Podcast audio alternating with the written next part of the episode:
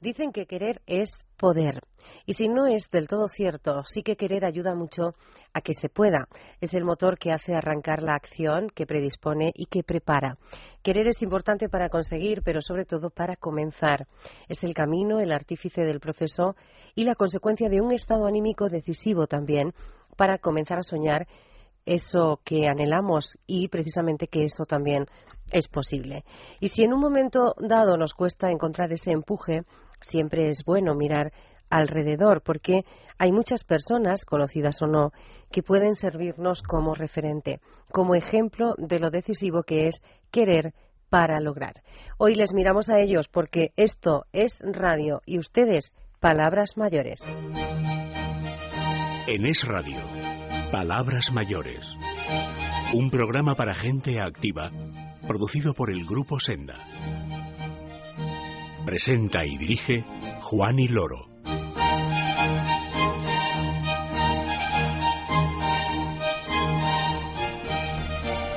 Muy buenos días, bienvenidos a todos. Gracias por acompañarnos, por comenzar esta mañana del domingo 8 de junio con nosotros. Gracias por estar ahí. ¿Qué les vamos a ofrecer hasta las 8 en punto de la mañana? Pues un poquito de muchas cosas. Vamos a tener nuestro consultorio jurídico. Está con nosotros también nuestro compañero Felipe Ribagorda para seguir avanzando contenidos de el número de junio de la revista Senior. Hoy en un lugar para vivir nos adentramos en bueno, uno de los grupos residenciales referentes en, en nuestro país que ustedes ya conocen y que hoy van a conocer mejor. Hablo de Personalia. Tendremos tiempo para el recuerdo y tendremos un personaje de la semana que se ha empeñado en ser feliz. Es el autor de un libro, Prefiero ser feliz, Antonio Sánchez Escudero. Una entrevista que yo les aconsejo que no se pierdan. Gracias a todos por estar ahí. Gracias a mi compañera Marta Pérez que está en el control. Bienvenidos. Comenzamos. En Es Radio, Palabras Mayores.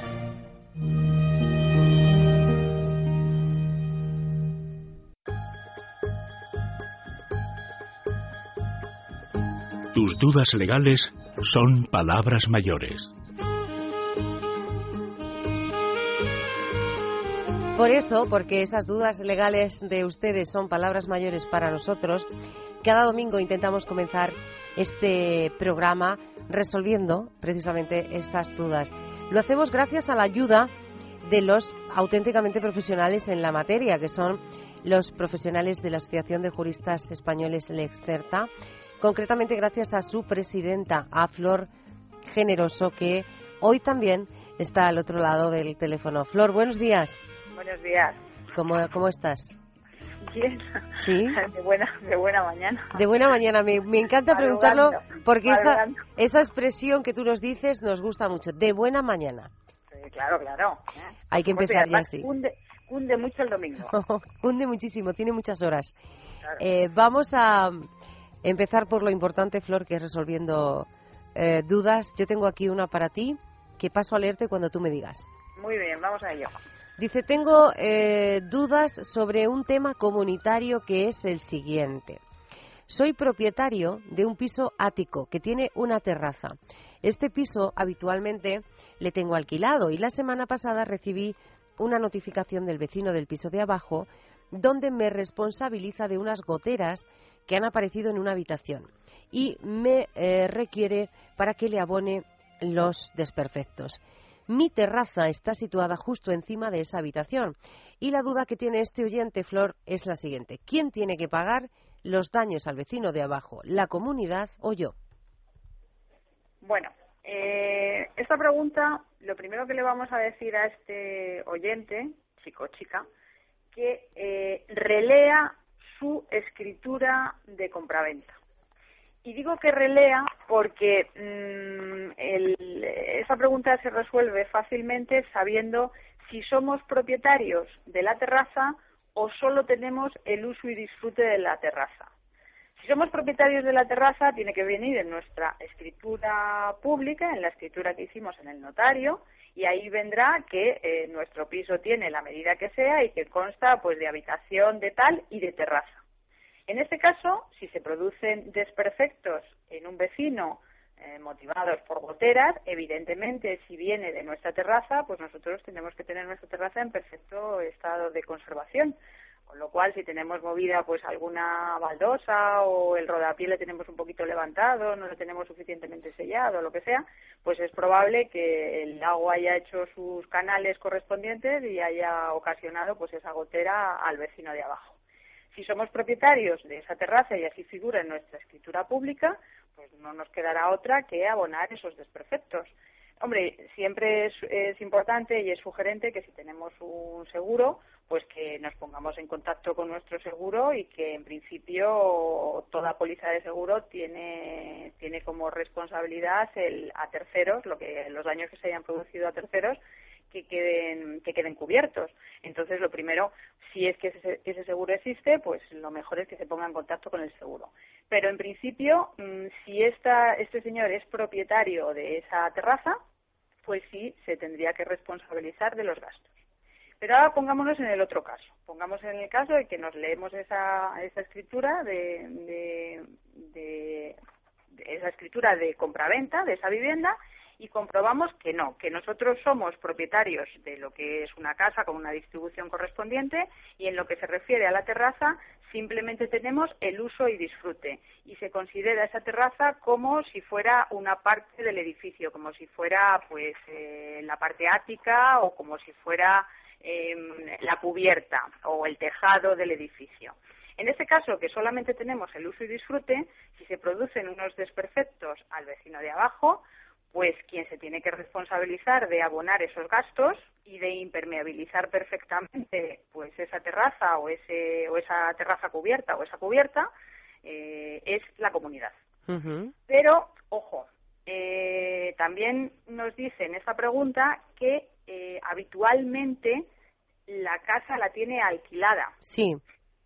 cuando se hace este comentario siempre es importante saber que tenemos que tener unos, unos, en este caso, unas personas alquiladas, unos arrendatarios que están cuidando de lo que es la, de lo que es el, el piso que le hemos alquilado. Entonces, en este caso, si lo que tenemos es una terraza que tiene el uso y disfrute, si tenemos un, un inquilino, por ejemplo, que ha puesto ahí pues eh, una pérgola, ha puesto una barbacoa y, ha anclado y ha producido unos desperfectos en la cubierta o en esa terraza cubierta, pues evidentemente eso se ha producido por negligencia cometida de ese, de ese usuario. En estos casos debería también responsabilizarse eh, este señor, no la comunidad. ¿Por qué? Porque no se ha actuado eh, se ha actuado totalmente con total negligencia. Entonces, en este caso, tampoco podría responsabilizarse a la comunidad, aunque la terraza no fuese propiedad del, de, este señor, de este oyente. Entonces, siempre hay que tener muy claro que cuando no somos propietarios, si utilizamos la terraza mm, como la debemos utilizar, porque la tenemos para uso y disfrute y así tiene que figurar en nuestra escritura, en estos casos, si nosotros lo estamos utilizando perfectamente y no hemos cometido ninguna, ningún disparate, ninguna historia anormal, pues en este caso sería la comunidad quien tiene que responsabilizarse de esos gastos ¿eh? y tendría que tener en perfecto estado esa impermeabilización para evitar esas goteras en el vecino de abajo. Pero si somos los propietarios, nosotros somos los responsables de cómo tenemos nuestra terraza, cómo está acondicionada esa terraza. Yo creo que ha quedado muy, muy clarito. Eh, por si acaso eh, a este o esta oyente le quedan dudas, vamos a, facilitar vuestros datos de contacto y también datos que le van a ser muy útil a cualquier oyente que quiera contactar con la Asociación de Juristas Españoles Lex Certa. El teléfono para que eh, lo tengan ahí a mano. 91314 39 72. 91314 39 72. También hay una página web y un correo electrónico, Flor. Nuestro correo electrónico es lexperta@juristaslexperta.org. lexperta@juristaslexperta.org y nuestra web www.juristaslexperta.org www.juristaslexperta.org Ahí quedan esos datos de contacto, como siempre, al servicio de lo que necesite cada uno de los oyentes. Flor Generoso, presidenta del Excerta, gracias por estar con nosotros y te dejamos descansar hasta el domingo que viene, que volveremos a llamarte de buena mañana. Muy bien, feliz domingo. Igualmente un abrazo. un abrazo. Las últimas noticias del sector son palabras mayores.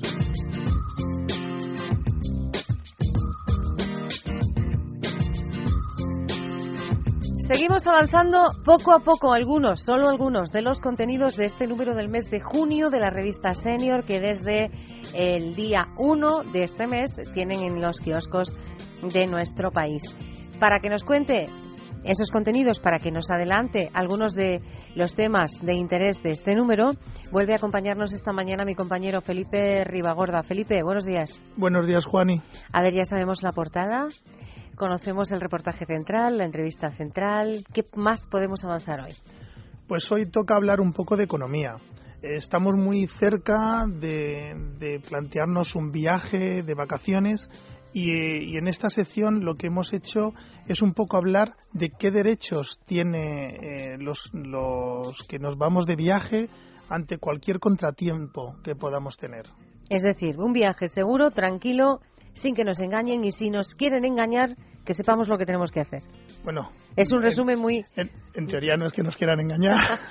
tenemos que partir de que no nos quieren engañar. Bueno, partimos de que nadie nos quiere engañar, de que vamos a viajar con toda la, seguridad del mundo, pero si hay algún contratiempo, algo algo que pueda perjudicarnos, sabemos cómo actuar. Sí, nosotros intentamos eh, eh, pues dar unos pequeños consejos o conocimientos de los derechos que nosotros tenemos como viajeros. Por ejemplo, eh, imagínate que, puedes sufrir un retraso en el vuelo de, un avión, la cancelación del billete, la pérdida de las maletas, eh, sufrir de, de, overbooking. Entonces, los viajeros tenemos unos derechos y además tenemos que saber que la compañía, por ejemplo, aérea, en el caso de aviones, están en la obligación de informarnos sobre nuestros derechos y explicarnos las razones de los retrasos y luego también mm, qué derechos tenemos ante cualquier infortunio que nos pueda pasar. Ese es otro de los temas importantes que aparece en la revista en la revista Senior de este mes de junio, en la sección de economía, nuestros derechos como viajeros. Vamos a hablar ahora de eh, nuestros mayores, de ese apartado de la revista Felipe, en la que eh, se intenta en cada número ofrecer información para precisamente nuestros mayores, para los más mayores o para aquellos que tienen mayores a su cuidado. ¿De qué hablamos en este número? Sí, yo siempre lo miro un poco por nuestros padres, ¿no? Yo siempre lo miro desde esa perspectiva. Quizás es un poco particular, pero, pero lo miramos así. Estamos también en una época en el que eh, los cuidadores pues quizás necesitan un pequeño respiro, ¿no? Entonces hemos hecho un artículo sobre estancias temporales. Eh, a veces eh, nos pasamos todo el año cuidando a nuestros mayores y muchas veces la carga psicológica y emocional que tenemos es tan grande que necesitamos tomarnos un, respiro.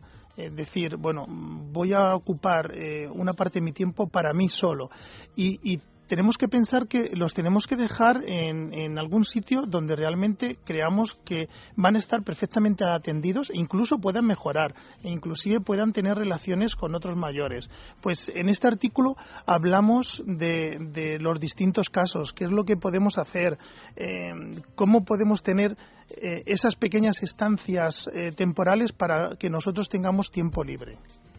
Esas lo has eh, contado, lo has explicado muy bien, para que el cuidador pueda cuidarse, de eso que hablamos tanto aquí, de cuidar al cuidador. Esas estancias temporales están muy bien en centros que están especializados en esos cuidados, en todos los cuidados que necesitan nuestros mayores y, bueno, pues así conocen también un poco cuál es ese servicio que ofrecen los muchos y muy buenos centros residenciales con los que contamos en nuestro país. ¿Avanzamos más o lo dejamos para el siguiente día? Mm, yo creo que los podemos dejar para el siguiente día. Bueno, lo que sí vamos a recordar, Felipe, es ese lote de productos Rodial que tenemos en juego para uno de los suscriptores o una de las suscriptoras de la revista Senior en este mes de junio. ¿Cómo es? Sí, bueno, a mí ya os adelanto que no me dejan suscribirme, pero... no puedes participar, yo tampoco, no, no puedo participar, pero vamos, que yo animo a todos nuestros lectores que, que, bueno, que si quieren que recibir la revista en casa, que se suscriban a nuestra revista por solo 20 euros y participan en un sorteo, en un extraordinario sorteo de un lote de productos de belleza rodial valorado en más de 400 euros. Eh, si quieres informarte de cómo tienes que suscribirte, si tienes la revista verás que hay un cupón, ahí verás información y si no, te puedes meter en nuestra página web que es www.sendasenior.com o enviarnos un email para pedirnos información de lo que debes hacer a suscripción Esas son todas las pistas y voy a añadir una más. Es ese teléfono al que pueden llamarnos en horario de oficina durante la semana o si nos están escuchando ahora y quieren dejarnos un mensaje en el contestador, pueden hacerlo. El 91 373 4750. 91 373-4750. A dúo suena mejor, ¿has visto? Sí, Me mira Felipe y se ríe. Pues Felipe Ribagorda, te espero. Ya hemos avanzado algunos de los temas, pero claro, la revista da para mucho, mucho más que esos 20 euros de la suscripción anual. Están eh, es un precio muy, muy, muy ajustado solo por las revistas. Y además tenemos la opción de un regalito, fíjate, ¿eh? de un regalazo. Sí, la verdad que sí. Es, además es muy apreciado. Mm, me había aprovechado para saludar a María Josefa Lorente, que es la ganadora del pasado eh, lote de, Producto Rodial y que vino a visitarnos a, nuestra editorial estuvo con nosotros, estuvo aquí, sí, estuvo, estuvo a través del teléfono y bueno, el siguiente y los siguientes ganadores esperemos tenerlos también para que ellos den fe de que estos regalos merecen la pena. Mm. Felipe Ribagorda, muchas gracias por estar con nosotros esta mañana. Eh, te espero otro día. Sí, señor. Para avanzar un poquito más. Bueno. Bueno.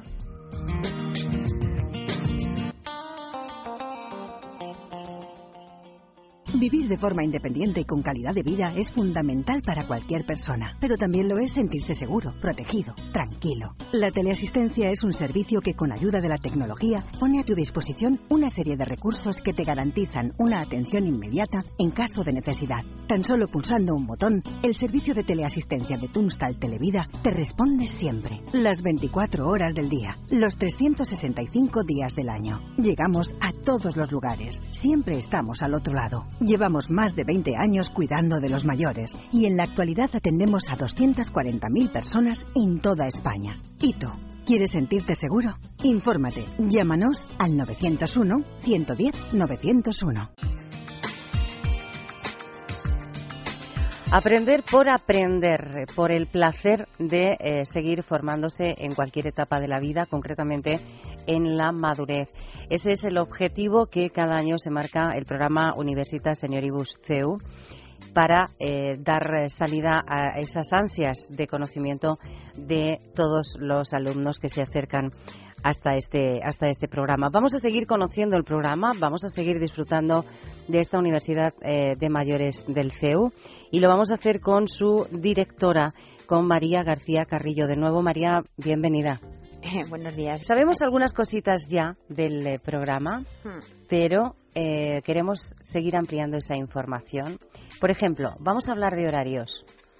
Sí, las clases en la Seneribus tienen siempre lugar por la tarde, eh, de 5 y cuarto a 6 y cuarto, o de seis y media a siete y media, porque entre medias tienen un, cuartillo de hora para tomarse un café o para comentar con los compañeros y tal.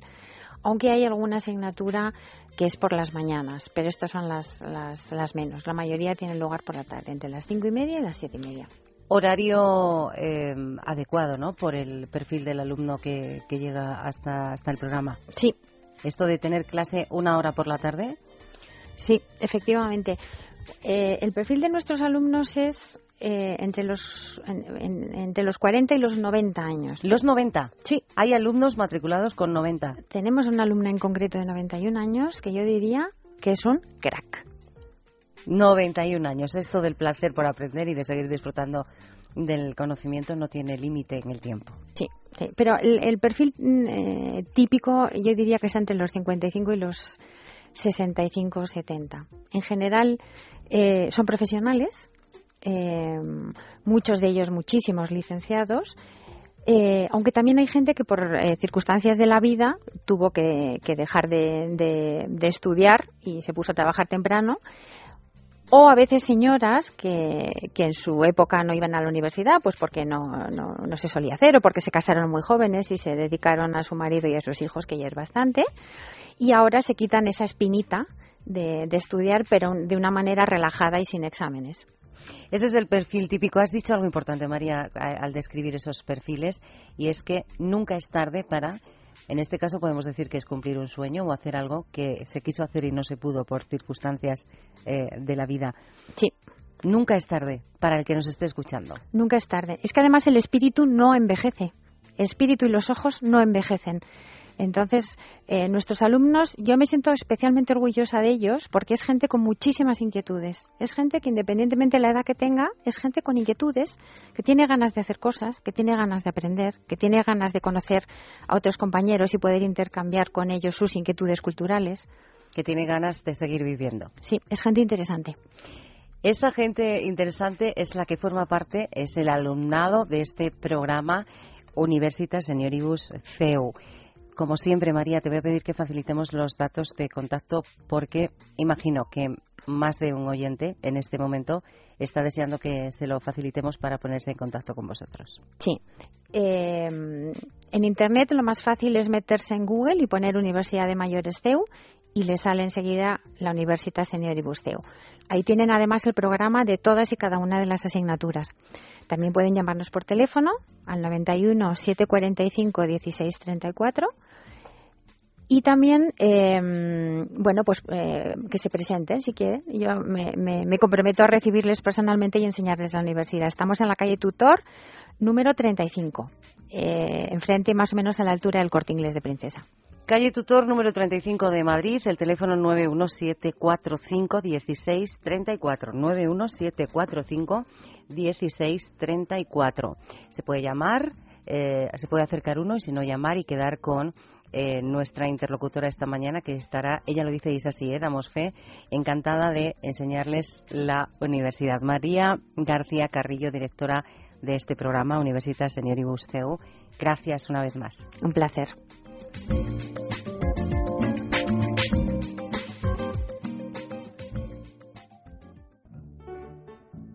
En Es Radio, Palabras Mayores. Un lugar para vivir. Como anunciábamos al comienzo del programa, en esta sección Un lugar para vivir, hoy volvemos a mirar hacia uno de los grupos residenciales eh, referentes en, nuestro país en la atención eh, a los mayores y a las personas dependientes. Les decíamos que íbamos a seguir conociendo a Personalia y lo vamos a hacer a través de Juan Antonio González, del consejero delegado de Personalia, que esta mañana está al otro lado del teléfono. Juan Antonio, bienvenido una vez más. Buenos días. Hola Juan y buenos días. Mucho gusto de estar con vosotros una vez más. ¿Qué tal estás? ¿Bien? Pues muy bien, aquí, eh, afrontando, afrontando estos tiempos que, bueno, que siento convulsos, la verdad es que son muy prometedores, yo creo, del futuro. Seguro que sí. Juan Antonio, les decíamos a los oyentes, ya conocemos Personalia, pero eh, siempre es bueno incidir un poquito más para ampliar esa información que los oyentes y nosotros tenemos de este eh, grupo.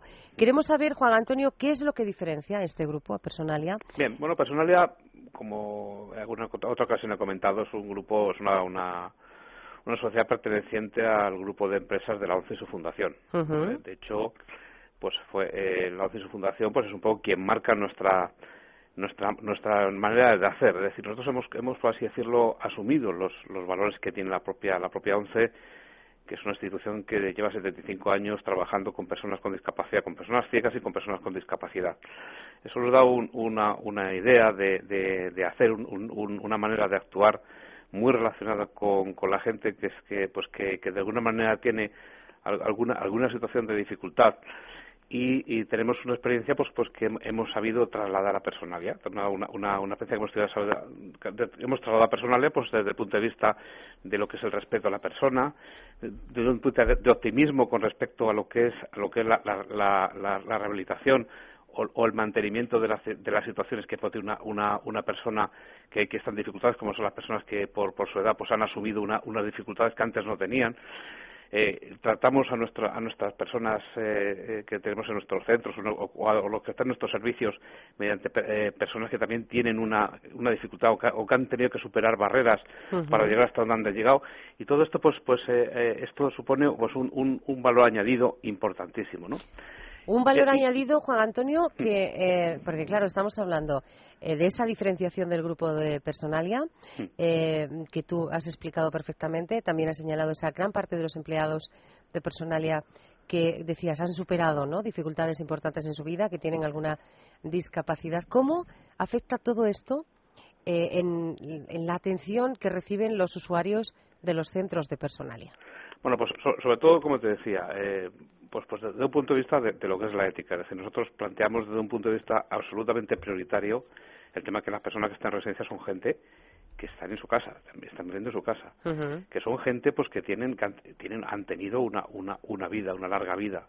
Hay que tratarles con el respeto, el respeto debido, con, el, con todo el cariño del mundo, pero con todo el respeto como, como personas que son. Es decir, tú tienes, tú tienes que, que, que tratar de favorecer sus gustos, favorecer sus, sus, su, manera de actuar de, toda la vida. Es una, es una manera que también tiene la ONCE para tratar a, sus, a, las, personas que, que, que, a las que atiende, ¿no? Es decir, es, es desde ese punto de vista, ¿no?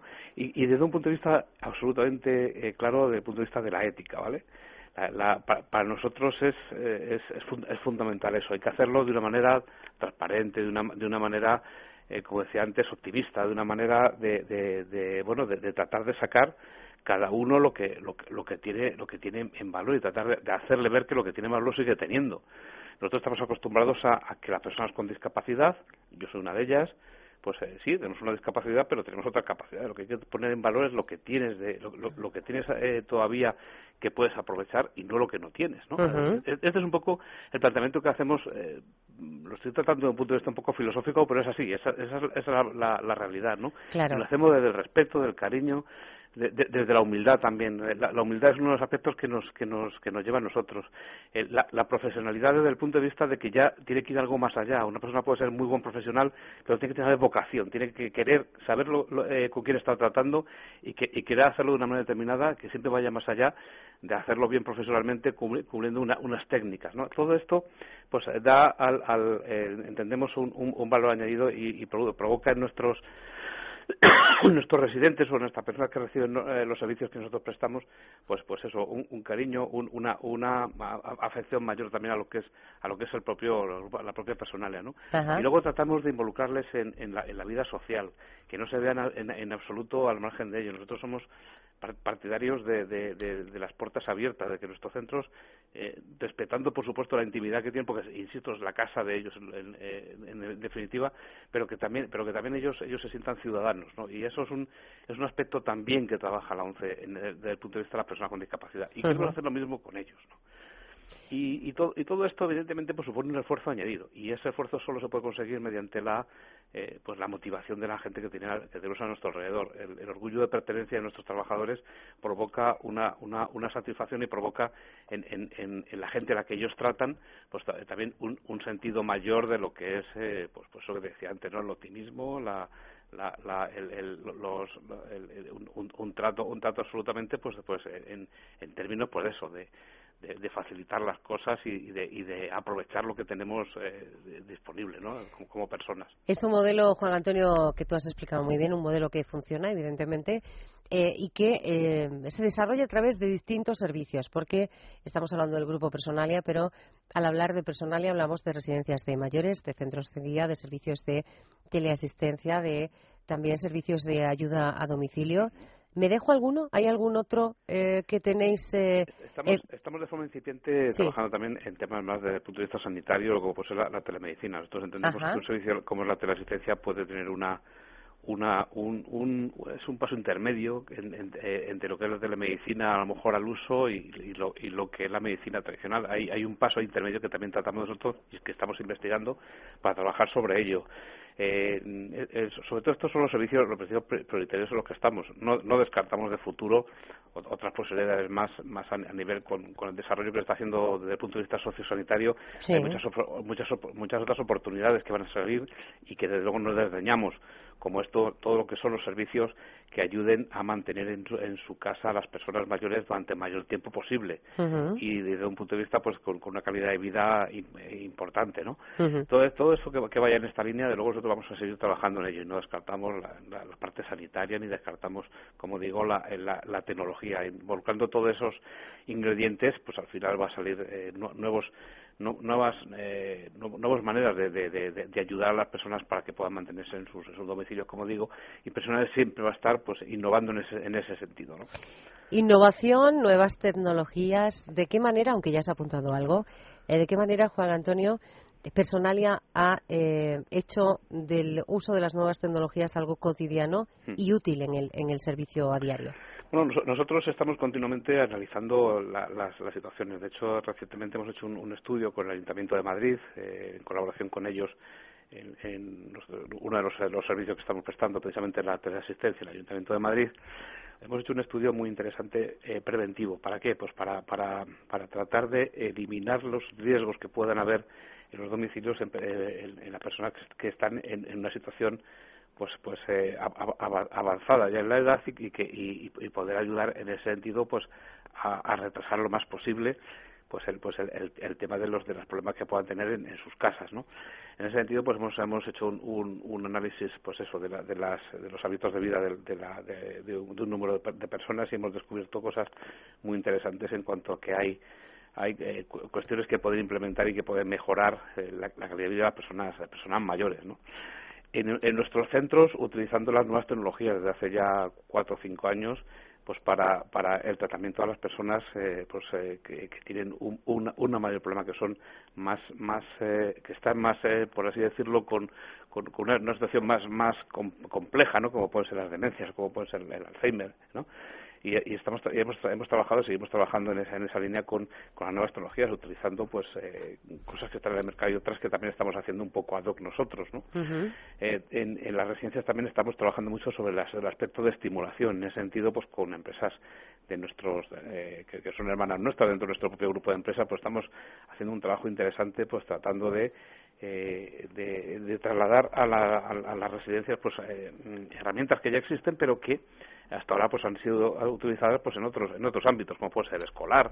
Y nosotros estamos tratando de pues, pues de, llevarlo hacia hacia hacia la mejora pues de, de, todo lo que es el, aspecto cognitivo de las personas. Y luego pues a, nivel de lo que es gestión puramente gestión pues oye pues, eh, pues herramientas que nos puedan ayudar a hacer las cosas más fáciles a mejorar y a, y a, y a eliminar pues, pues problemas que, se que puedan surgir, por ejemplo, en los centros. Eh, un, aspecto muy, muy importante, el año pasado por esta fecha estábamos presentando nuestro sistema de control de, de medicamentos, en, eh, de, de, lo que es la administración de medicamentos a las personas que están en nuestras residencias.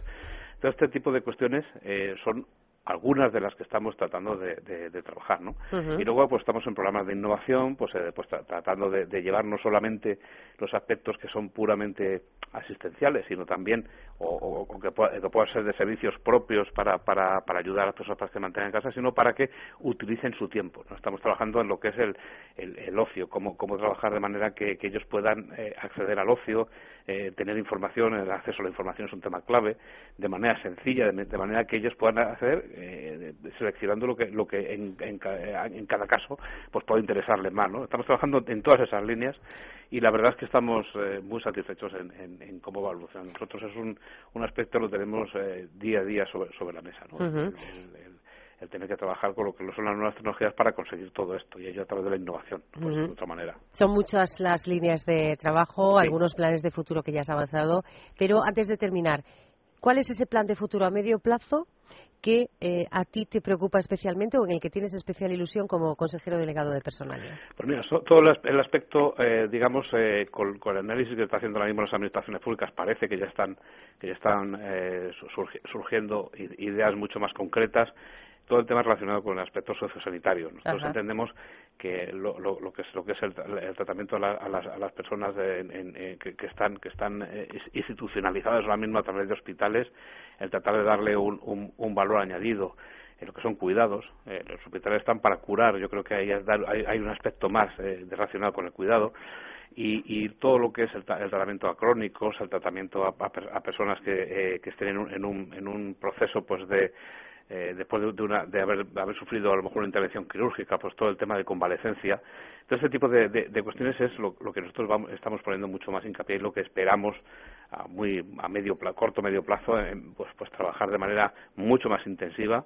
Nosotros ese, ese aspecto es uno de los que tenemos hace mucho tiempo eh, sobre la mesa y luego pues la, la, posibilidad de eh, utilizar los centros que son eh, los centros que tenemos en, en, lo largo y ancho de la geografía española como centros digamos, de referencia o de partida para otro tipo de servicios que pueden ser que pueden ser eh, desarrollados desde las residencias. Esto también es uno es un, modelo que, llevamos desde el principio, que, desde que empezamos, intentando implantar también y, trabajar sobre ello. Yo creo que ahí hay mucho campo que, poder hacer, que es un campo que además eh, va, va, a dar muchas muchas alegrías a todos, ¿no? a, la, a la, gente que vive en, sus domicilios, que, puede, que puedan tener como referencia un centro eh, que puede ser un centro residencial pero que también puede dar servicios a la comunidad desde allí no eso es un poco los dos aspectos fundamentales son, son quizá esos en los que vamos a, hacer más hincapié. Y luego también tenemos pues una, una intención de oye lo que hemos sido capaces de hacer aquí a nivel nacional pues vamos a tratar ya de abrirnos el campo hacia fuera de España. Y estamos pensando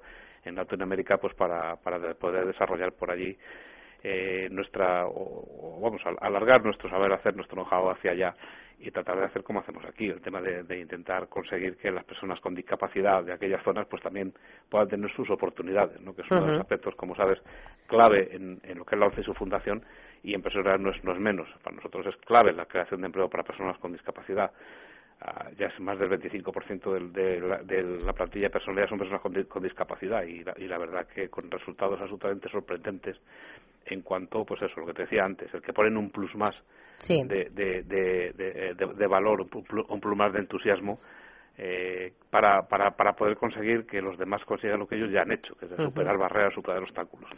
Pues eh, Juan Antonio González, una vez más, muchas gracias por haber estado con nosotros esta mañana, por facilitarnos el que nosotros y los oyentes podamos seguir ampliando el conocimiento de este grupo importante en nuestro país eh, en la atención, en la prestación de cuidados a, a, las personas mayores y a las personas dependientes, como es Personalia. Juan Antonio González, consejero delegado de Personalia, que tengas un feliz día y muchas gracias. Muchísimas gracias a vosotros y estamos a vuestra disposición para lo que cae eh, de nosotros. Muchas gracias. Feliz día. Los recuerdos son palabras mayores.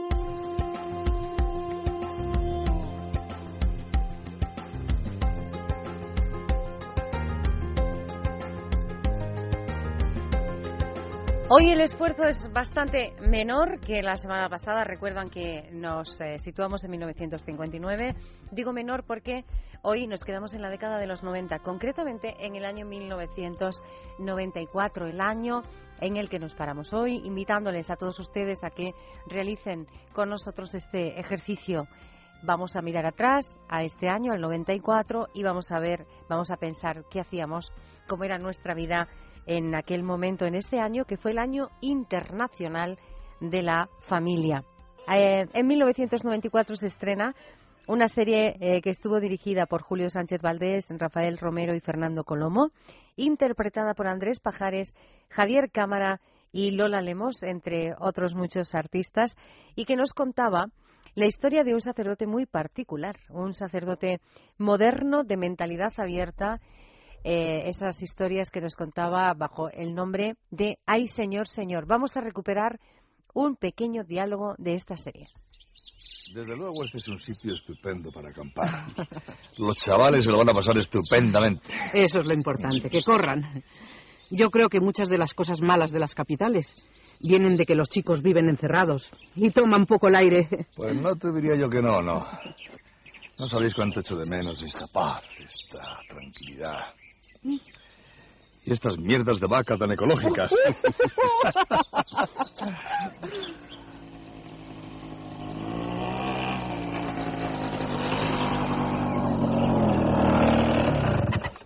¿Qué hay? Ahí estaba eh, ese sentido del humor, ese era Andrés Pajares, seguro que lo han reconocido, interpretando pues a ese sacerdote protagonista de Ay Señor, Señor. Nos vamos a quedar con una canción, la que hemos elegido para, mm, bueno, recordar con todos ustedes eh, este año, 1994. Es un tema eh, interpretado por eh, Mark Anthony, este neoyorquino de origen puertorriqueño que nacía en la ciudad de Nueva York en 1968. También una dilatadísima trayectoria musical. Y en este caso, en 1994, Mark Anthony nos sorprendía con un tema en el que colaboraba con la India, un tema que eh, seguro van a recordar y que lleva por título Vivir lo nuestro.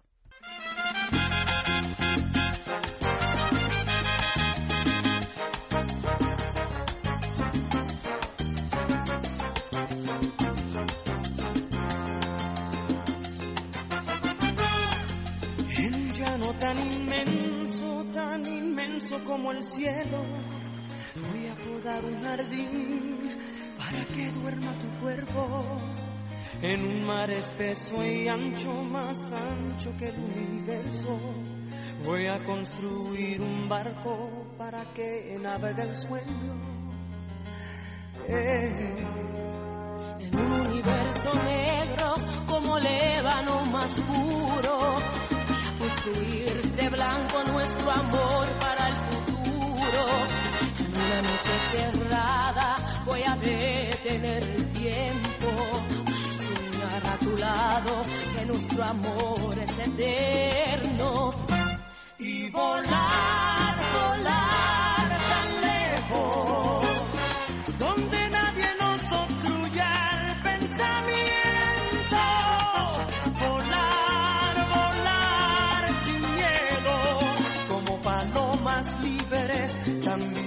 como el viento. Y vivir, vivir lo nuestro. Y amarnos hasta quedar sin aliento, soñar, soñar despiertos. En un mundo sin razas, sin colores, sin lamento, sin nadie que se oponga.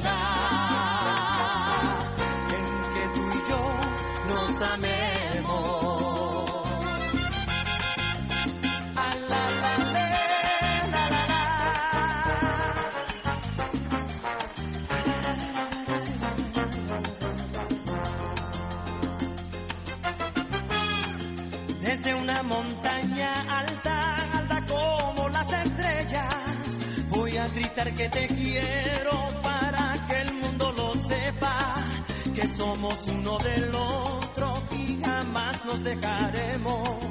Y aunque nadie nos entienda por nuestro amor, viviremos.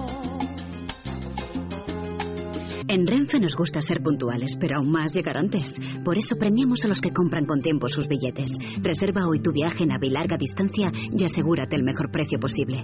No dejes para mañana lo que puedas comprar hoy. Anticipa tu compra y consigue hasta un 70% de descuento.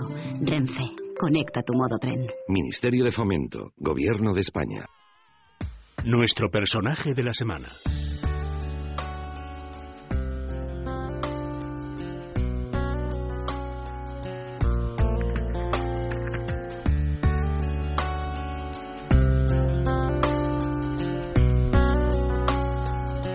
Con esta, con esta última parte del eh, programa, con este personaje de la semana.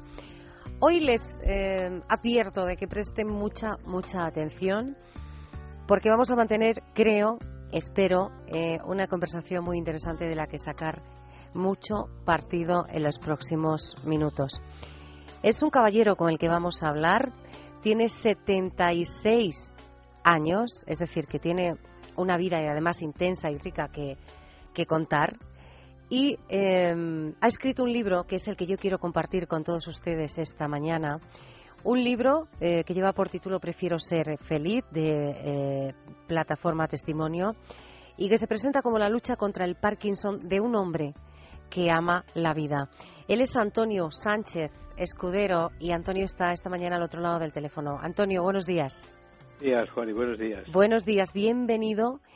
Eh, decía que tenemos muchas cosas que, que, aprender. Así es la sensación que yo tengo cuando eh, me pongo a hablar contigo después de haber leído tu libro.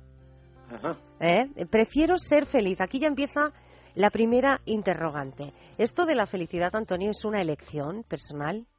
Pues es una elección personal, es una elección, es algo que surge con los años. Sí. Es algo que surge con los años. Cuando uno se da cuenta que la felicidad, la tienes tú dentro de ti y está ahí mismo. Cuando la encuentras, entonces empiezas a ser feliz porque haces felices a los demás. Y haciendo felices a los demás, eres tú muy feliz, muy feliz. Eh, esto resulta un poco extraño que te lo diga alguien que lleva cuántos años desde que diagnosticaron el Parkinson, 13. Sí, 13 años. 13 años, ya voy para 14 años desde que me diagnosticaron Parkinson. No quiero decir con esto que sea mm, prepotente de, que disfruto con el Parkinson, no para nada. Yo el Parkinson lo detesto, lo, lo, lo, aborrezco con todas mis fuerzas y uh, quiero decir una cosa sobre todo, que yo no estoy enfermo, que el enfermo es el Parkinson, que lo sepan todos los parkinsonianos que ellos son personas finas, que el indígena no es el Parkinson, que ellos son personas mm, totalmente saludables y que el verdaderamente malo es el Parkinson. Por eso yo le, machaco con todo lo que puedo, con toda mi energía. Con todo lo que puede, que lo explicas muy bien a lo largo del libro y además es un libro eh, del que vamos a sacar provecho todos, porque eh, Antonio, tú hablas de la enfermedad del Parkinson, pero hay un momento desde el inicio del libro en el que dices, hombre, eh, a todos aquellos también que tienen enfermedades raras, enfermedades neurodegenerativas, es una, una hoja de ruta, podemos decirlo así, ¿no? Lo que, lo que has hecho tú con este libro. Exacto, exacto. Lo primero que quiero decir a todos los que tengan cualquier enfermedad rara, por muy rara que sea, que ellos no son raros, que la rara es la enfermedad. Que lo digan sin, sin, sin rubor a todo el mundo lo que tienen que, que, se descarguen de esa carga que tienen, que nadie sepa lo que tienen, nada, que digan lo que tienen, porque la gente tiene que, saber, y te descargas de una cosa que tienes pues, tú dentro de ti, y la gente lo va a comprender, y vas a ser mucho más feliz. Dices, dices en el libro, no hay que tenerle miedo a la enfermedad. Exactamente. Claro, pero esto dicho, Antonio, es, es fácil, pero ¿cómo se hace? Bueno, el miedo es necesario tenerlo, porque el miedo, si no tuviésemos miedo, pues vendría un león, diría, mira que majete, ala, sin brazo, ¿no? O sea, el miedo es necesario. Pero no te dejes nunca controlar por el miedo, nunca, nunca. Y si viene una enfermedad, cualquiera que sea, encima de que tienes esa enfermedad, esa carga, encima vas a tener miedo de ella, enfermedad, para nada. Cuando a mí me dijo, el, el, neurólogo, Antonio, ¿tienes Parkinson? Sí. Yo fui a mi casa, vi lo que era Parkinson, una enfermedad de origen desconocido, degenerativa e progresiva e incurable.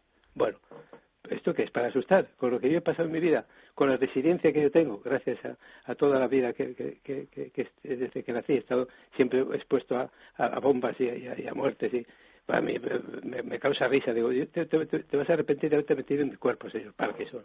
Y en nombre de todos los parkinsonianos te voy a machacar todo lo que pueda. Oye, ¿es verdad, Antonio, que cuando eh, recibes ese diagnóstico le hablas en, en inglés y le dices, welcome, Sí, welcome, Mr. Parkinson. You, you try to scare me, you try to scare me, I'm going to scare you. Ahora traduce, por favor.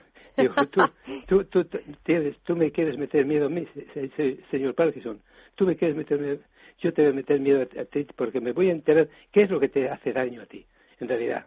Entonces las neuronas que han perdido el 70%, pues eran antes del Parkinson, pues eran un poco vagas, pero las que han quedado y las que han quedado con lo que quieren, las he hecho generales de primera. O sea, son luchadoras de primera y me obedecen y saben ahora me presento ante ellas, soy Antonio Sánchez Escudero, me obedecen y estoy encantado con ellas. Les recompenso muchas veces con buena música, una puesta de sol bonita y disfruto mucho más que antes de la vida, de las sensaciones, con mucha más, mm, más fuerza, más vigor, o sea, descubro los colores de un cuadro, eh, todo, y no, nunca, nunca me pongo enfermo o, negativo si está lloviendo, lloviendo. Pues bendita sea la lluvia y, y, reírnos sobre todo. Imitamos a los niños, que son los maestros de, de, de, la vida. Los niños son unos verdaderos ejemplos de vivir el, presente continuo. Es una maravilla. Hablas, has dicho reírnos, el buen humor. En el libro hay varias, eh, varios apartados donde hablas de eso, de la risa, del poder, del optimismo, del buen humor. Hay una, Cuentas varias anécdotas, pero en referencia a esto que estamos hablando, del optimismo, eh, te voy a pedir, Antonio, que le, que le, adelantes a los oyentes esa anécdota en, en la que hablas del poder de la mente. Cuando uno cree que puede, realmente se hacen las cosas. Cuando ibas en ese avión, en ese avión hasta el Cairo, y una azafata o el comandante o alguien dice, por favor, hay un señor enfermo, necesito un médico. Sí, claro. y tú, sin ser médico, dices, aquí estoy yo. Sí, exactamente. Es que yo escucho en el avión, no entendía lo que decían, y toda la gente estaba preocupada y aquí pasa algo y luego dice en inglés y tienen médico doctor a ver si había algún médico a, bordo del avión y yo inmediatamente pensé digo aquí alguien se está muriendo y esto la gente pues son como como le va a dejar, a dejar morir. Digo que hay que hacer algo y yo levanté la mano. Sí. Y, como digo digo yo de, de, de, medicina pues hice un cursillo de cómo poner la mercolmina. O sea no tengo ni idea. Pero me, me, yo voy a hacer algo y lo voy a hacer con todas las consecuencias. No pensaba en nada sino que yo iba a hacer algo algo bueno. Y vino la, la zapata me preguntó si yo era médico. Yo médico doctor digo yes I am y luego pues me, llevó hacia donde estaba enfermo, que por cierto nos íbamos acercando a la, a, cabina del piloto y yo decía, por favor, pensaba yo que no sea el piloto, era lo único que quería. y cuando, cuando vi al beduino que estaba hacia atrás, y allí soplando delgado y estaba gemiendo y muy mal, le dije a la azafata, bueno, pues vamos a ver, ¿cómo se llama? Se llama Ibrahim. ¿Y habla inglés? No, bueno, dile a Ibrahim que está aquí el médico. Pero cuando le va a decir al médico, digo, no, no, tiene a Ibrahim que está aquí el mejor médico de Europa. Habla, habla, habla, habla, y el, otro se mira, se da vuelta, le ve a mí y dice, joder, este no sabe, pues será el mejor, el mejor médico de Europa. Sí. Y entonces le, me acerqué a él, le hablé en castellano, le hablé en castellano, le dije, Ibrahim, te vas a poner bien, porque si no te pones bien, lo vamos a pasar mal los dos, tú y yo. Y verás como todo va bien. A la Zapata traigo una, una botellita de, oxígeno, y cuando estaba respirando oxígeno le, digo, pregúntale a ver si, si era la primera vez que monta en el avión. Y, ah, dice, que sí, pues, tiene que es una cosa normal, que a mí me pasó, que es una señal de que va a ser un buen navegante aéreo, que es muy bueno esto. Y el doctor se puso más contento, le dije a la zapata a ver qué tal se sentía, y el decía, oh, tiene que se, que se siente mejor. Digo, pues sí, cuando entró en el avión estaba verde y ahora está ya rosadito. el poder el poder de la mente. Realmente, sí. Entonces ocurrió que ya pedí una ambulancia pista Sí. Y subieron unos camilleros, se lo llevaban por el, cuando iba por el pasillo Ibrahim del avión, estoy viendo por el pasillo que se lo llevaban. ¡Habla, habla, habla, doctor, habla, doctor, sal! Digo, ¿qué dice? ¿Te vaya doctor Sandy? que vaya con él? Digo, digo bueno, dile que hay aquí médicos muy buenos que le van a atender también y va a estar en buenas manos. Y se lo llevaron, y estoy seguro de que Ibrahim, al llegar al hospital, al hospital diría, me ha curado el mejor médico de Europa sin, sin hacerme nada, no tenéis claro, ni idea. Claro. Y eso fue el efecto placebo. Eh, aquel hombre pensó, creyó que era pues el, verdadero médico que le iba a curar y se, se, transformó totalmente. Sí, porque en el libro también, en este libro eh, Prefiero ser feliz, eh, que ha escrito Antonio Sánchez Escudero, se habla de ese efecto placebo en varias ocasiones para hacernos creer que podemos también. Sí, sí, sí. sí. Esto, esto es como llevar medio camino hecho ya. Sí, sí, sí, sí. Yo tengo cuento anécdotas que, que, es magia pura. O sea, magia pura, no lo voy a contar ahora, pues en el libro lo explico. Pero como digo, un niño de 12 años sin dinero, dice, en la Gran Vía de Madrid, dice, voy a ver la mejor película. Ah, esto, esto, esto te pasó a ti. Las minas de Salomón, y, y, en el cielo Coliseum, sin dinero, sin entrada, y encima ponía, no hay, no hay localidades para la función de la tarde, estaba todo vendido. Y yo digo, voy a ver esta película y fue magia y, y, veréis en el libro cómo consigo, con qué magia consigo yo el poder de la mente tremendo. Yo consigo ver la película sentado en mi butaca. Increíble, increíble. Son, como decía, es una hoja de ruta completa el libro a lo largo de todas las páginas de este libro Prefiero ser feliz. Cuando contabas la, anécdota decías, yo no soy médico. Tú te has dedicado profesionalmente eh, al, mundo comercial, podemos decirlo así. Sí. Pero es, tú en el libro dices, porque yo iba a hacer la presentación esta mañana, antes de saludarte, con algunas palabras de tu prólogo, porque dices, he vivido en mis 76 años intensamente en más de 80 países. Sí. He realizado los trabajos más variados desde espigar con cinco años al calor del verano o variar bellotas en el frío invierno y recoger colillas por la calle de Madrid con cuatro años para que mi querido padre se fumara un pitillo. Exacto. Mi primer trabajo pagado fue de botones, 20, o sea, no, 383 pesetas al mes. Exacto. Y como alguien, eh, porque tú eres profesor ahora, impartes clases. Sí, sí. ¿Cómo alguien eh, con estos inicios llega a donde has llegado tú ahora? Pues mira, ayer, ayer murió una, una, una, premio Nobel recién murió y esta mujer no, hizo ni siquiera el bachillerato. Yo creo que eh, no me, me, llama a mí que soy un psicólogo práctico. Yo creo que en la vida lo que pasa es que aprendes a, a, ser práctico en todo, no con los libros solamente, sino con los hechos con los que tú pasas. Entonces, claro, eh, tengo una resiliencia muy grande. Entonces, por los sitios donde he, sido como una esponja, quedo absorbiendo todo, de todos, porque todos tenemos algo bueno, todo el mundo. Incluso los políticos tienen también algo bueno, que se dejen de, de, insultarse unos a otros, porque todas las personas, incluso los políticos, también tienen cosas buenas. O sea, mm, es, es, es un es un, es un vivir la vida constantemente, pero hacia adelante, siempre progresando, siempre intentando ser mejor. Eh, yo digo que todos los días tenemos que hacer una obra buena con alguien. Y yo cuando hago, me encuentro con alguien que, que le hago alguna cosa buena, le doy las gracias a él porque me ha dado la oportunidad de hacer, de hacer esa, esa obra buena para él. Eh, me encanta. Eh, por eso cuando alguien lee mi libro, digo, me dice, Antonio, he leído tu libro. Y mi pregunta es, ¿cuántas veces? Dice, porque la gente dice, he leído tu libro dos veces o tres veces porque yo mismo lo leo de vez en cuando, porque me viene bien recordar muchas cosas que tengo ahí escritas. Cuando hablabas de esas neuronas que han perdido fuerza eh, con motivo de esta enfermedad del, del, Parkinson, decías, hombre, yo sé dónde más les duele y les ataco, ¿no? Porque, por ejemplo, eres un hombre muy activo, no paras. Sí. Eh, el ejercicio es bueno. Muy bueno, buenísimo. Pues yo, yo recomiendo que por lo menos andar, mínimamente andar, andar mínimamente todos los días, 20 minutos, media hora, mínimo. Yo soy un exagerado porque voy a pilates, voy a yoga, voy a gimnasio, voy a mountain bike. claro que las, las tienes a raya tú. Sí, he, descubierto incluso una cosa muy buena que yo tenía en mente y ahora resulta que es verdad, que es muy bueno para el Parkinson también boxear, el boxing es muy bueno. Ajá. Muy bueno también, o sea, y luego hago unos, unos ejercicios con cañas también. O sea, todo lo que sea movimiento, moverse, es decir, estoy vivo, estoy más vivo que antes estoy más vivo que antes, o sea, y veo que el, el Parkinson retrocede. Y luego cuando llego al, cabo de un año dice, chico, qué alegría me da verte. No, no te aumento la dosis de Levodopa porque estás magnífico, sigue así. Y luego con tu libro estás haciendo un, bien tremendo a todo, porque toda la gente está disfrutando con tu libro y estás abriendo puertas y dando un, optimismo a la gente que, es, es, es, una, es una, una preciosidad todo. Y doy conferencias, gracias a Parkinson, doy conferencias, gratis por cierto. Conferencias, mira, ahora que dices conferencias, Antonio, porque en el libro no solo eh, para leer varias veces, como tú dices, es para subrayar y para tener muy presentes las notas a pie de página. Porque en la página 152 hay una que dice, en una conferencia me siento seguro hablando. Lo primero que digo al respetable público es, si me notan nervioso es Mr. Parkinson. Yo no, soy una persona tranquila. Exactamente. Exactamente. Ahora mismo, si por ejemplo la, gente me nota que estoy un poco, un poco nervioso, ¿sí? Es el Parkinson. no, es, no es Antonio Sánchez, claro. Y, disfruto del placer escénico, pero vamos, un montón, porque la gente lo comprende. Además, normalmente siempre improviso, no llevo ningún guion, improviso, y, la gente agradece mucho esas cosas porque salen del corazón me equivoco, muchas veces me equivoco y cometo errores, claro que sí, pero es que eso va dentro del guion y eso la gente lo, comprende. La gente dice, esta es una persona humana, se nota que no está leyendo. Hay, una, eh, hay cosas para, para eh, señalar, para recordar, para no perder en el libro, pero hay una, eh, un apartado al final del libro, Antonio, que a mí me ha gustado de forma em, especial porque va más allá de la, de la pura enfermedad. Es unas páginas que tú llamas La sabiduría de mi padre. Ah, sí. Ay, sí, ¿por qué dices ay, sí? Sí, porque mi padre era una persona especial. Me emociono recordándole. Sí. Porque es una persona excepcional.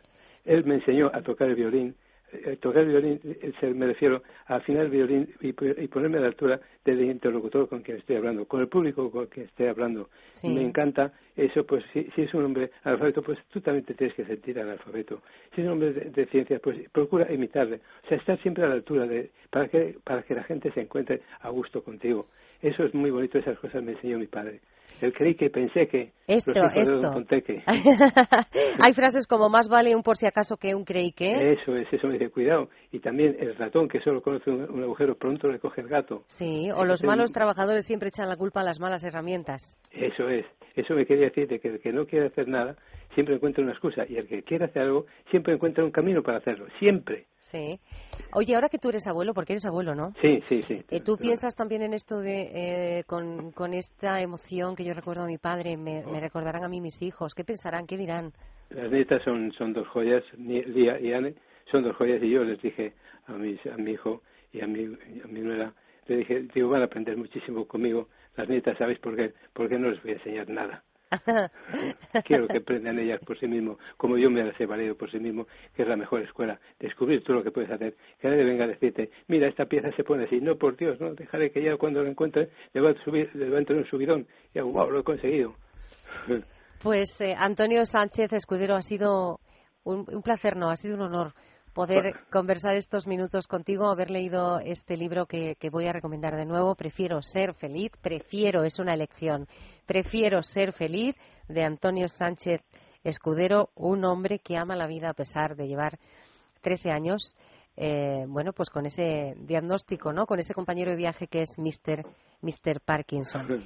Antonio, un abrazo grande, grande. Juani, un abrazo muy grande y te quiero decir una cosa. Bienvenida al club de las personas con una voz tan magnífica como la tuya y tan relajante. Gracias. Eres muy buena, Juan. Gracias. Contigo es muy fácil hacer una entrevista. No, lo pones tú muy fácil.